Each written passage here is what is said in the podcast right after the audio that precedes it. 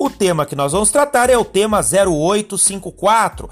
Este tema teve tese de repercussão geral fixada pelo Supremo Tribunal Federal em 15 de maio de 2020, por ocasião do julgamento do recurso extraordinário número 10.01.104. Naquela ocasião, o Supremo fixou tese no sentido de que, salvo em situações excepcionais devidamente comprovadas, serviço público de transporte coletivo pressupõe prévia licitação.